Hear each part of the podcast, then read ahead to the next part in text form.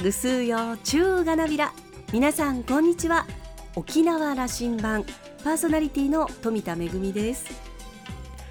クリスマスまで1ヶ月を切りました。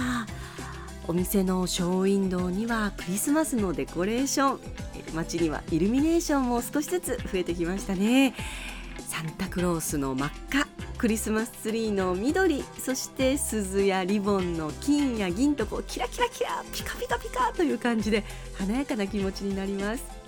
でも一方であもう1年経ったのか時が経つのは早いななんて少しセンチメンタルな気持ちにもなったりしますが今年は昨年よりは少しだけにぎわいを取り戻したクリスマスが過ごせそうですね。さあ沖縄羅針盤今日も5時までお届けいたします。どうぞお付き合いください。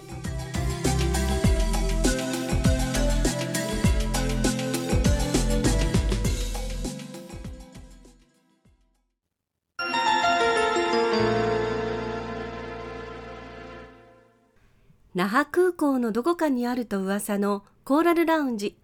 今週は沖縄観光コンベンションビューローの下地義郎さんとラウンジ常連客で沖縄大学地域研究所特別研究員の島田克也さんのおしゃべりです。下地さんは1957年生まれ宮古島市のご出身です。明治大学を卒業後1982年に沖縄県庁に入庁。初代の香港事務所長や観光政策統括官を歴任。琉球大学観光学部教授を経て2019年に沖縄観光コンベンションビューローの会長に就任しました。現在県内の新型コロナは落ち着きを見せている状況ですが依然として第6波の襲来も心配されています。沖縄が再び緊急事態とならないために今我々ができることは何かを議論しました。沖縄観光の牽引役である下地さんへの緊急インタビューです。それではどうぞ。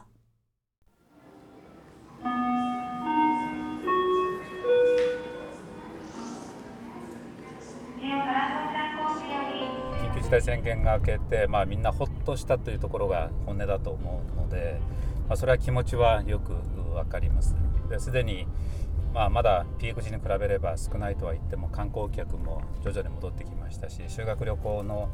学生の笑顔と歓声も聞こえるようになってきたので、まあ、そこは一旦日常を取り戻しつつあるなという感じは受けていますあのほっとしたと同時に待ちに待ったという気持ちになるのはこれもあの人情だしいやそうだと心情ですよね。えーと、と我々という状況があってこれ嬉しいんだけどもこの状況を続けなければいけないということの、まあ、研究会的な活動をしてますよね。はい、そこのところこれ下地さんの口からあの発信していただこうと思ってのこの時間なんですけどね、はい、えーと、やっぱり専門家特に感染症の医療の専門家の皆さんのの多数意見で言えば第6波というのはあるんだと、うん、もう確実にあると。それをどう、はい、あの我々社会が乗り越えていけるかなんだということが問われていると方をされてますけども、はい、下地さんどういうふうに見ておられます？かそうですね。まあ本音としては来てほしくないというところですけども、まあ、専門家の皆さん意見聞くとやはりあのそれはあの一応あのしっかり備えておかないといけないということなので、まあ、これまではどちらかというとその行政からのメッセージで、まあ、県民はその注意をしましょうということだったわけですけども、まあ、一旦日常生活に戻った中でやっぱりこの専門家の皆さんとの議論の中では自分たちから自らこう行動をま変えていこうじゃないかと逆にそういったメンバーで個人としてのメンバーで集まりながら情報発信をしていくことも大事だよねっていうふうになったので、まあ、そういったことの活動は続けたいなと思っています。あの OCVB の会長としての立場も終わりだけども、はい、そこはあの下地義郎さん個人として参加して発信もするんだとそんな気持ちでも終わりなんですね。いやもうその通りですね。やはり、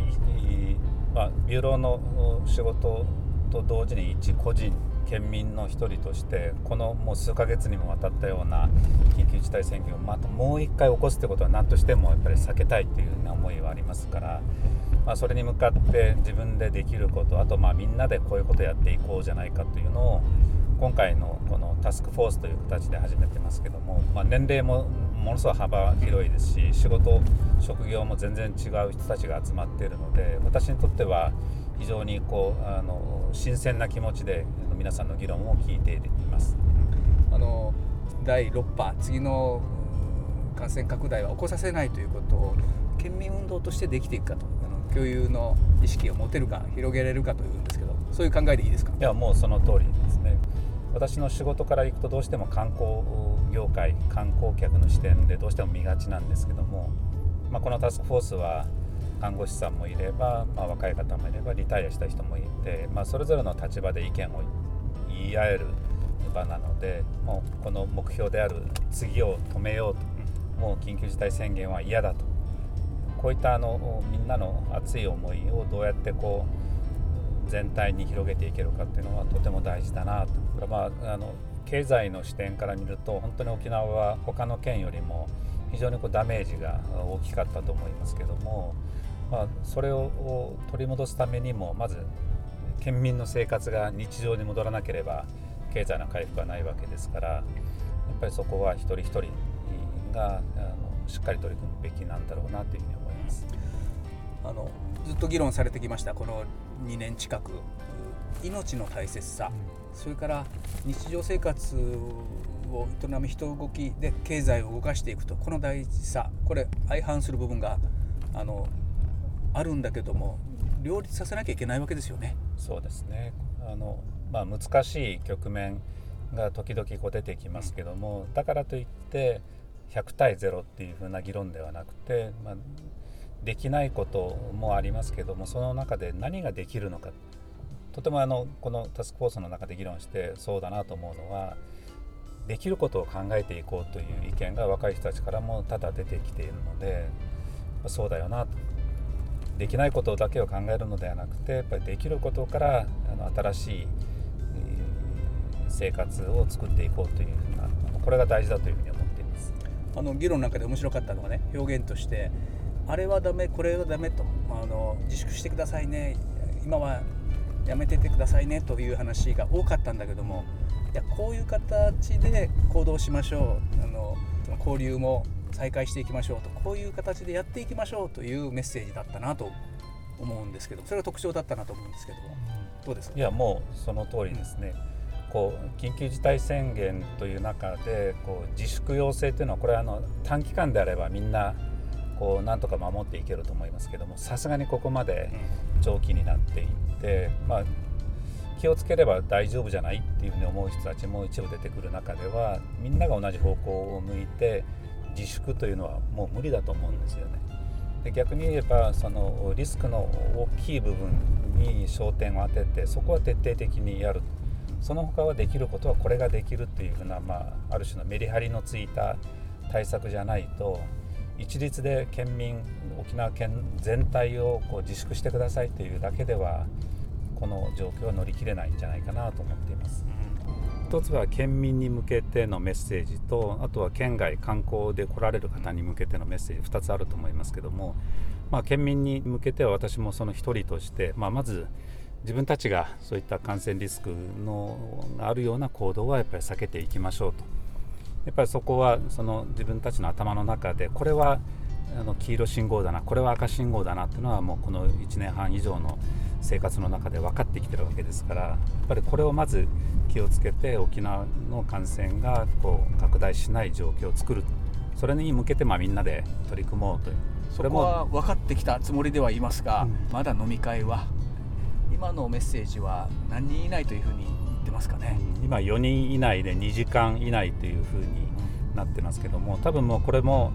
あの県民の生活、まあ、徐々に落ち着いてるということを考えれば人数の制限ももっと緩くなってくると思いますけども緩くなったとしてもやはりその対策はしっかりやろうというふうに一定のやっぱりこ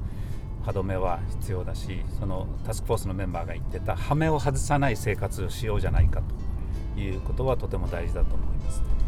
まあ、一方で県外に対してのメッセージはこれ同じなんですよね。旅行で来る人たちもあの自分たちが滞在している地域で生活をしっかりこう感染しないような生活をぜひしていただきたいし、まあ、来る以上はあの沖縄も守る自分も守るというふうな、まあ、お互いのその理解のもとに楽しむというふうなあのそういった発想でぜひ来てほしいなとですからあれをやれやるなこれをやるなということを言うつもりはありませんけども自分の日常生活で感染対策をしっかりやってるんであればその日常を旅行先にもしっかり持ち込んで楽しんでほしいというそういうメッセージはぜひあの届けたいなというふうに思います。ウィズコロナはしばらく続くのかもしれませんけどもまあ、今年や去年のようなことにはならないと思うので次の沖縄観光というステップに入っていくと思うんですけども、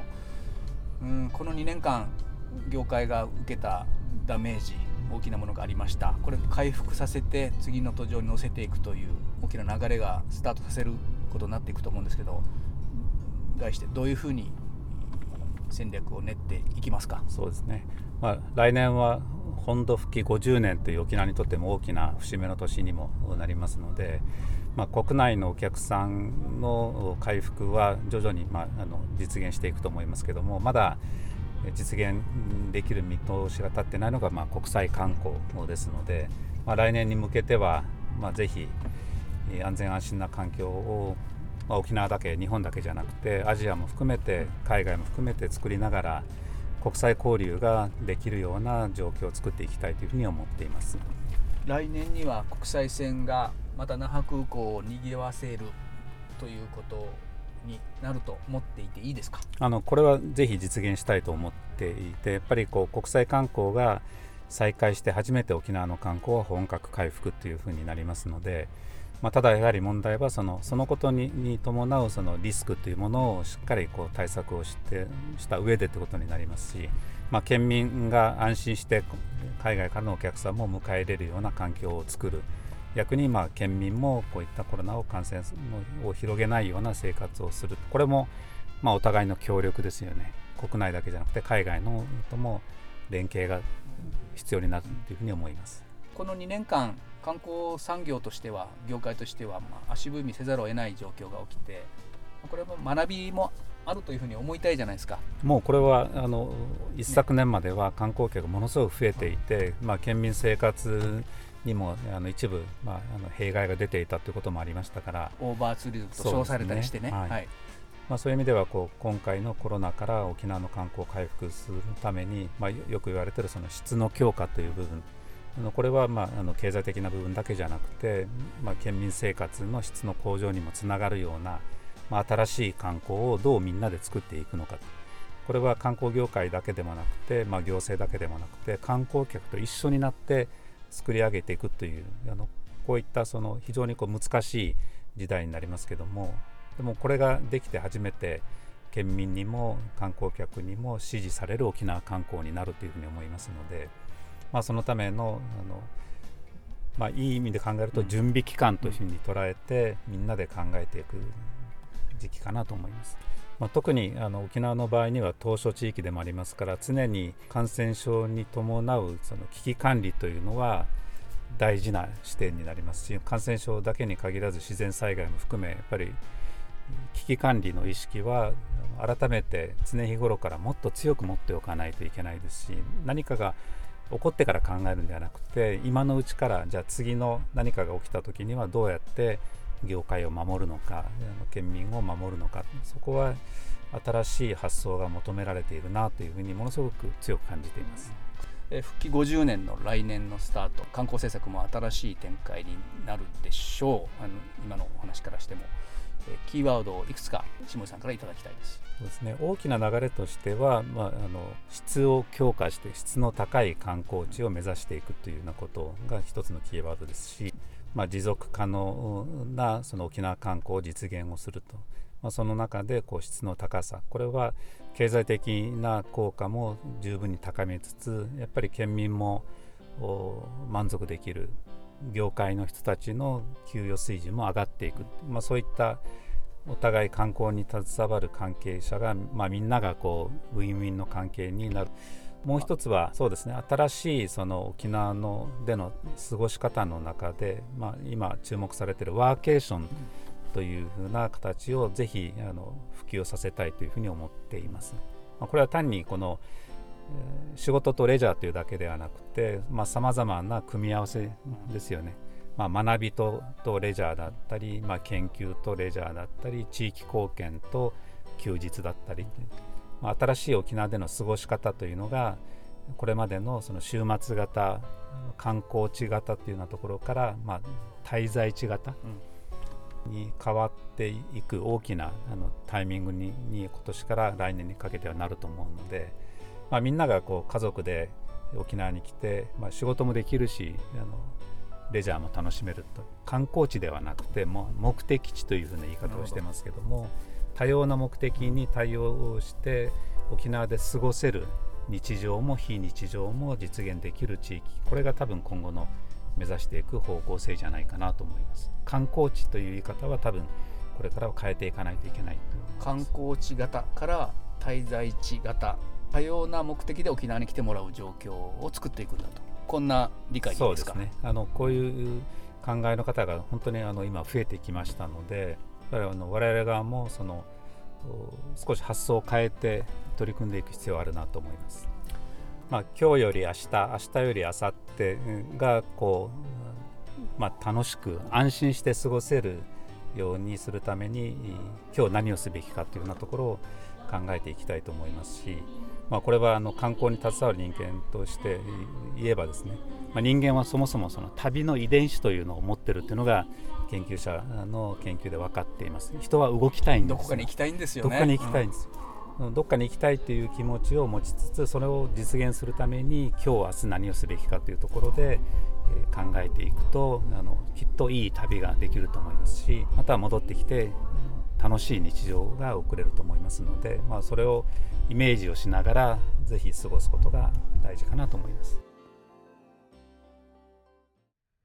観光や文化についての県の審議会や委員会、え下地さんが長を務めておられる会に私も出席しておりますけれども、え下地さんの広い見識と穏やかでありながら鋭いご指摘にいつもなるほどとうなずいております。来年本土復帰50年という節目の年を迎える沖縄。コロナで観光も大打撃を受けましたがえー、質の高さを追求し持続型ワーケーションの普及さらには危機管理もしっかりこれを機に新たな沖縄の観光の姿も見えてきそうですね。人間は旅の遺伝子を持っている。どこかに行きたい。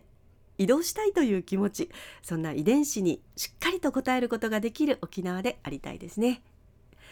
島田さんはお話を終えて韓国やヨーロッパでは再び感染拡大が起きています。我々も油断は禁物だと改めて認識したと話していました。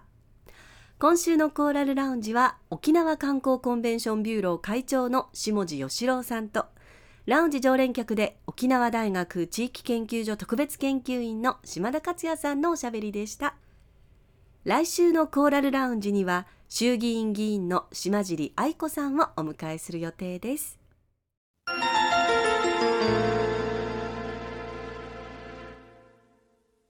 めぐみのあしゃぎだよりのコーナーです。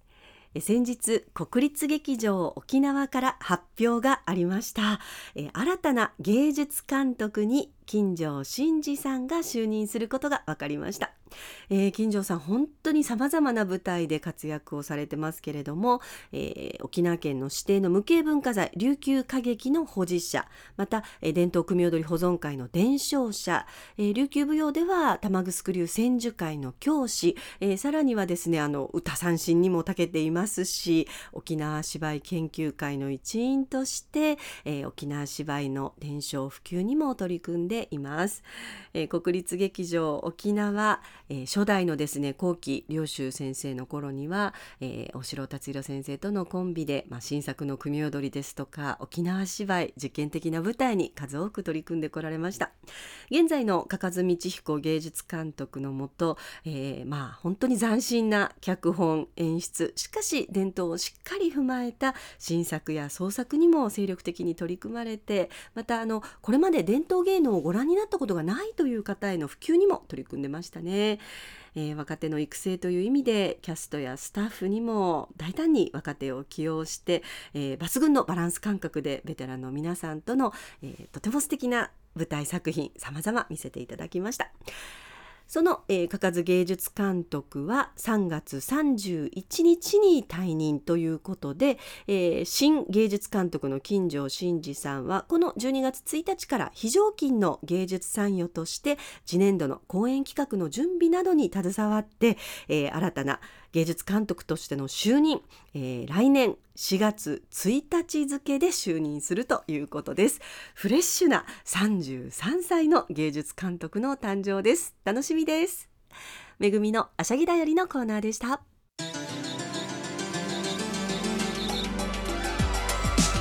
ラジオ沖縄ではラジコでの配信を行っています。スマートフォンやパソコンでのリアルタイム聴取のほか1週間の振り返り聴取も可能です。さらに沖縄羅針盤の過去の放送音源はポッドキャストでも配信しています。こちらはラジオ沖縄のホームページからアクセスしていつでもお楽しみいただけます。また沖縄羅針盤のホームページでは番組情報の発信のほか私富田恵とコーラルラウンジ常連客の島田克也さんのフェイスブックへもリンクしていますのでお時間のある時にぜひこちらもご覧ください。沖縄羅針盤。今週も最後までお付き合いいただきまして一平二平デービル。そろそろお別れのお時間です。パーソナリティは富田恵でした。それではまた来週。